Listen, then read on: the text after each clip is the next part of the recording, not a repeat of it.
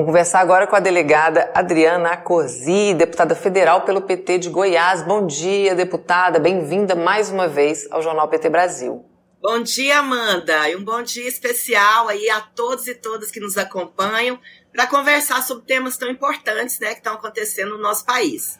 E são muitos, viu, deputada? A gente vai começar aqui pegando o gancho da nossa repórter Karina Chagas, que deu esses detalhes né, das oitivas ontem é, na CPMI do golpe. Eu queria que a gente começasse ouvindo uma avaliação sua sobre os trabalhos da CPMI até agora, a condução né, dessas oitivas, o clima, qual, como é que vai ser a tônica daqui para frente, na sua opinião? Olha, Amanda, essa CPMI ela tem um papel muito importante de levar à sociedade não só a verdade sobre esses crimes e todos os seus envolvidos e envolvidas, porque nós temos práticas criminosas em vários aspectos. Nós temos as pessoas que perpetraram os crimes no dia exato, né, dos fatos das invasões aos prédios públicos, quebraram os patrimônios públicos, mas nós temos as pessoas que planejaram, que financiaram, que insuflaram esses crimes através das redes sociais. Enfim, nós temos várias ações delitivas e todas elas precisam ser expostas e punidas com rigor, para que isso nunca mais aconteça no nosso país. E essa CPMI, a par do trabalho brilhante que está sendo feito pela Polícia Federal e pela Justiça, através do Supremo Tribunal Federal, ela tem esse papel político, né, de relacionar principalmente os fatos históricos, porque não foi só um dia, né? São vários atos que se concatenam e você viu aí que ontem foi ouvido aquele indivíduo que planejou um ataque à bomba, uma explosão de uma bomba no aeroporto de Brasília na véspera de Natal. Isso é muito grave, essas foram muitas mortes teriam ocorrido se não fosse um erro técnico na questão de acionar a bomba. Mas ouvindo os peritos da Polícia Civil, os investigadores, nós percebemos a gravidade. Era um material de uso industrial que causaria um grande impacto e seriam muitas mortes. Nós temos também aquelas pessoas que estavam planejando o golpe e que eram muito próximas do presidente Bolsonaro e que nós vamos ouvir na semana que vem. Inclusive, coronel que ficava insuflando, exigindo é, que fosse dada ordem de golpe. Enfim, tudo isso demonstrando um contexto histórico né, de tentativa de golpe, tentativa de crime contra a democracia. Então, a CPMI tem um papel muito importante a bancada do Partido dos Trabalhadores e também da Federação, muito atuante, muito contundente, né, colocando o que já foi apurado pela Justiça, o que inclusive foi é, divulgado pela imprensa na época, é, até os próprios criminosos se filmavam, né, insuflando os atos golpistas, ou lá no dia é, da invasão, enfim. Nós estamos colocando tudo isso para a sociedade e exigindo a punição rigorosa desses criminosos. Muito bem, deputada, deixa eu fazer aqui uma correção. Eu falei a Corsi, é a Corse, é né? A Corse. A Corse, desculpa. Imagina. Aqui a, é um Jos... nome diferente. É, pois é. A Josi Negreiros aqui, uh, Josi Gomes, desculpa, dizendo linda Adriana, dando aqui parabéns pela sua atuação. É. Alberto Quirone também, grande deputada. A Josi Negreiros te dá bom dia, né? Nossa deputada federal de Goiás, seja bem-vinda. É, Rosemary Souza Pinto também te dando bom dia aqui. E o Arquivaldo Filho faz uma pergunta, deputada. Se pode ser pedido pedido de é, pode ser pedida a prisão do Silvinei Vasques por ter mentido na CPMI. Olha, essa questão da prisão, ela está sendo debatida junto ao presidente da CPMI, porque é inegável que o ex-coordenador da PRF, diretor federal, né, da, nacional da PRF mentiu na CPMI. As investigações e os dados demonstram né, que ele, de fato, usou do cargo a mando do presidente Bolsonaro para interferir no resultado das eleições. E isso é muito grave por si só. Mas não só isso, ele também mentiu, né, é, omitiu informações, é, recusou-se a, a, responder de fato sobre o que ele fez naquele dia do segundo turno, que ele determinou né, que os ônibus fossem parados. Isso ficou totalmente comprovado.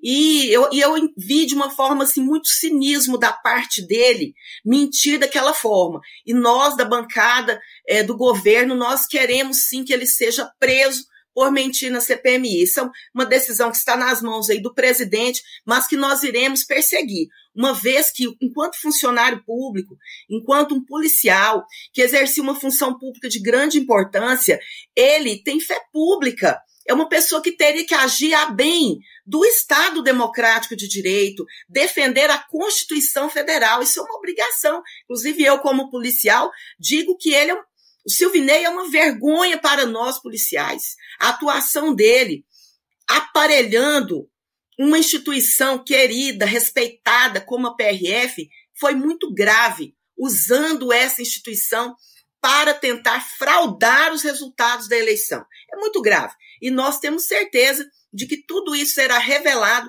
e punido com rigor pela Justiça e agora também pela CPMI. E deputada, essa semana foi intensa, né? Pegou fogo aqui essa, essa cidade, Brasília, teve muita coisa acontecendo e também outro acontecimento aí que chamou a atenção do país inteiro foi o início do julgamento do Bolsonaro no TSE que pode deixar o ex-presidente inelegível. Eu gostaria que você comentasse esse processo que começa já com muita expectativa, né? É isso mesmo. Expectativa é o sentimento da população brasileira de que o ex-presidente Bolsonaro, que cometeu tantos crimes durante o seu mandato, seja finalmente punido. Este processo, né, que vai continuar na próxima terça-feira, ele trata de um momento muito grave em que o presidente é, colocou em dúvida a credibilidade do processo eleitoral no Brasil, das urnas eletrônicas, em uma reunião com pessoas de todo o mundo, né? Estavam ali os embaixadores de vários países e o presidente, ex-presidente, gente, graças a Deus, ex-presidente Bolsonaro fala aí uma crítica, coloca em dúvida a, a licitude, a lisura do processo eleitoral no Brasil de uma forma criminosa, de uma forma leviana e por isso mesmo precisa ser condenado e ficar inelegível. Mas é bom ressaltar, Amanda, que o próprio TSE pretende, até novembro, também julgar outros dois processos em que o ex-presidente Bolsonaro responde por crimes, a meu ver, até mais graves,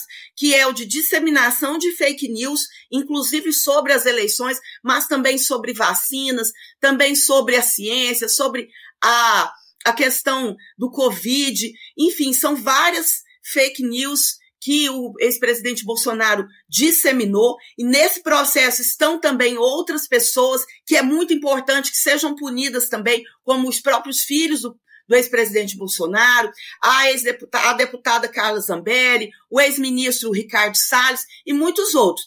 E um outro processo que também eu entendo muito importante que é o processo relacionado àquele chamado pacote de bondades que o ex-presidente Bolsonaro é, realizou pouco tempo antes dele, das eleições, é, entregando dinheiro até indevidamente a vários setores da sociedade, pagando né, aquele benefício é, para pessoas, inclusive relacionadas a ele, né, que era o, o chamado Bolsa Família, Bolsa Família que ele mudou o nome, né? Que hoje nós retomamos o Bolsa Família, mas que foi um benefício que ele colocou pouco tempo antes das eleições e muitos outros é, medidas que retiraram dinheiro, né? Usando dinheiro público para comprar votos. Então tudo isso vai ser julgado pelo TSE, provavelmente ainda este ano, e a expectativa é muito grande, sim, que ele seja condenado e fique inelegível. Mas não só ele, também todo mundo que o ajudou a cometer esses crimes contra o nosso país, contra o povo brasileiro, contra a nossa democracia. É isso aí. De, mudando um pouco de assunto aqui também, deputado, eu queria fazer o registro da comissão mista, né, da MP do salário mínimo, que tem você como titular. E esse é um tema de muita importância e muita atenção para o povo brasileiro. O governo Lula também se empenhado muito, né, em dar essa resposta para os trabalhadores e trabalhadoras, porque a valorização real do salário mínimo é um compromisso de campanha do, de campanha e de vida, né, do presidente Lula. É um tema muito caro ao presidente Lula. Eu queria saber como é que está o, andamento dos trabalhos desse colegiado.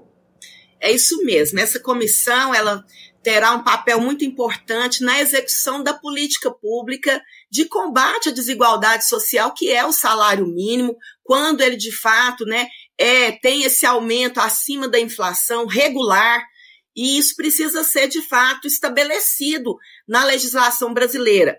Nos governos Lula e Dilma, nós tínhamos essa política, né, de que o salário mínimo ele era aumentado todo ano, inclusive no primeiro de maio, né, no dia do trabalhador e da trabalhadora, mas sempre acima da inflação, para que o trabalho né, do, do trabalhador e da trabalhadora seja valorizado de fato, seja um instrumento de ascensão social, de combate à desigualdade social, de inclusão social. Então, para que isso aconteça, é imprescindível esse aumento regular né, do, do salário mínimo.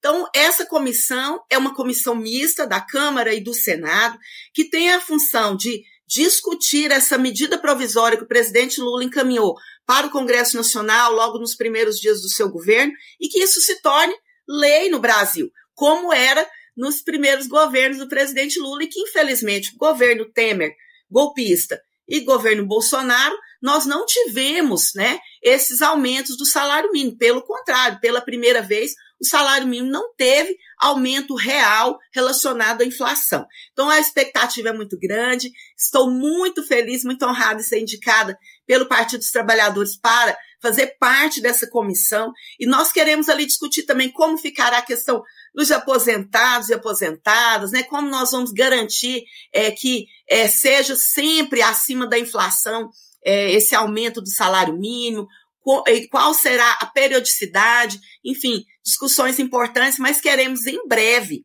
é, que essa comissão apresente os resultados e nós possamos votar, tanto na Câmara como no Senado, essa questão do salário mínimo. A comissão foi instalada é, agora, essa semana, e nós já vamos trabalhar aí para a semana que vem avançar bastante. Ótimo, ótima notícia também, viu, deputada? E a gente tem também aqui o registro, né, da, da presidenta do PT, Gleisi Hoffmann, deputada federal, que esteve em Goiânia esta semana para uma série de encontros aí para construir candidaturas, né, discutir as estratégias para as eleições municipais do ano que vem, que são muito importantes também, né, deputada? Como é que foi essa agenda no estado? Olha, foi uma agenda que nos deixou mais inspirados e felizes ainda, né, mais animados a lutar é, pelas nossas causas, pelo fortalecimento do nosso partido. Nossa presidenta Gleisi está percorrendo o país, abraçando os companheiros e companheiras, fazendo uma avaliação importante sobre o processo eleitoral do ano passado, que foi o mais difícil, o mais desafiador da nossa história, mas que nós vencemos e que essa vitória tem que significar é uma grande transformação na vida do povo brasileiro, né? Precisa significar de fato a melhoria para a vida de todas as pessoas no nosso país. Então, é muito importante que o partido esteja mobilizado para apoiar o presidente Lula nas políticas públicas que ele está propondo e efetivando em nosso país, mas que também nós estejamos fortalecidos e mobilizados para o processo eleitoral do ano que vem, que é muito importante. Nós vamos eleger prefeitos, prefeitas, vereadores, vereadoras, que justamente é, colocam em prática essas políticas nas cidades, né, onde as pessoas estão, onde nós estamos mais próximos da população. Então, é muito importante que nas eleições de 2024 nós tenhamos um resultado que contemple o povo brasileiro para que a nossa política seja cada vez mais democrática, com mulheres eleitas, pessoas negras, comunidade LGBT que ia mais, indígenas, quilombolas. E a presidenta Gleisi, então, é, percorrendo o país, esteve aqui no estado de Goiás, aqui em Goiânia, nós tivemos vários encontros, várias entrevistas,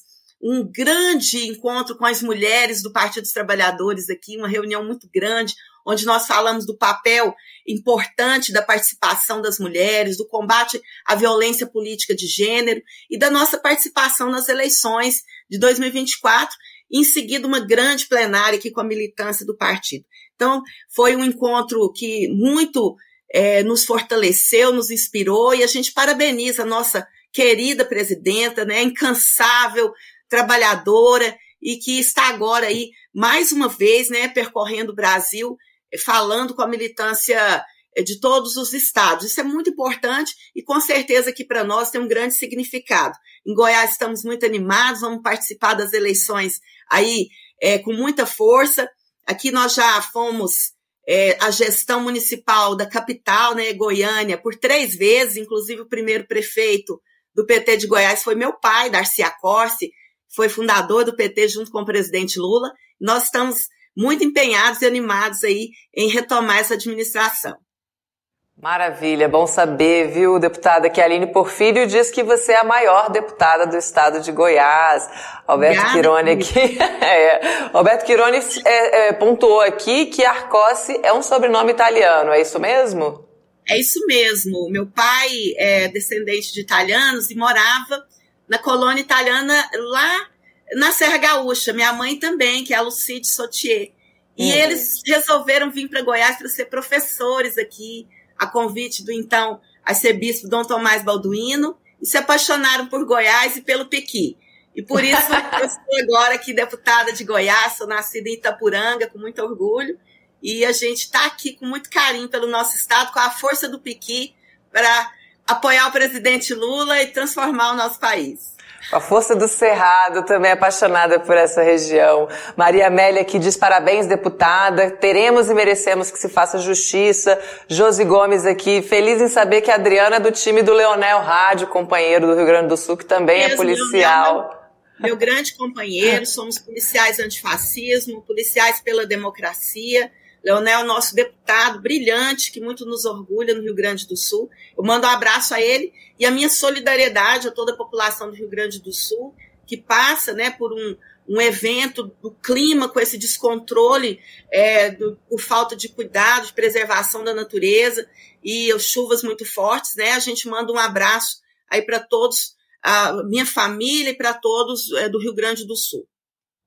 É isso, deputada. Muito obrigada pela participação aqui com a gente, fechando a semana, trazendo essas informações aí do Congresso Nacional, CPMI, dando sua opinião aqui também sobre todos esses processos. Obrigada, bom final de semana, bom descanso e esse espaço aqui segue à sua disposição, volte sempre. Obrigada, Amanda. Obrigada e um abraço a todos e todas que nos acompanham.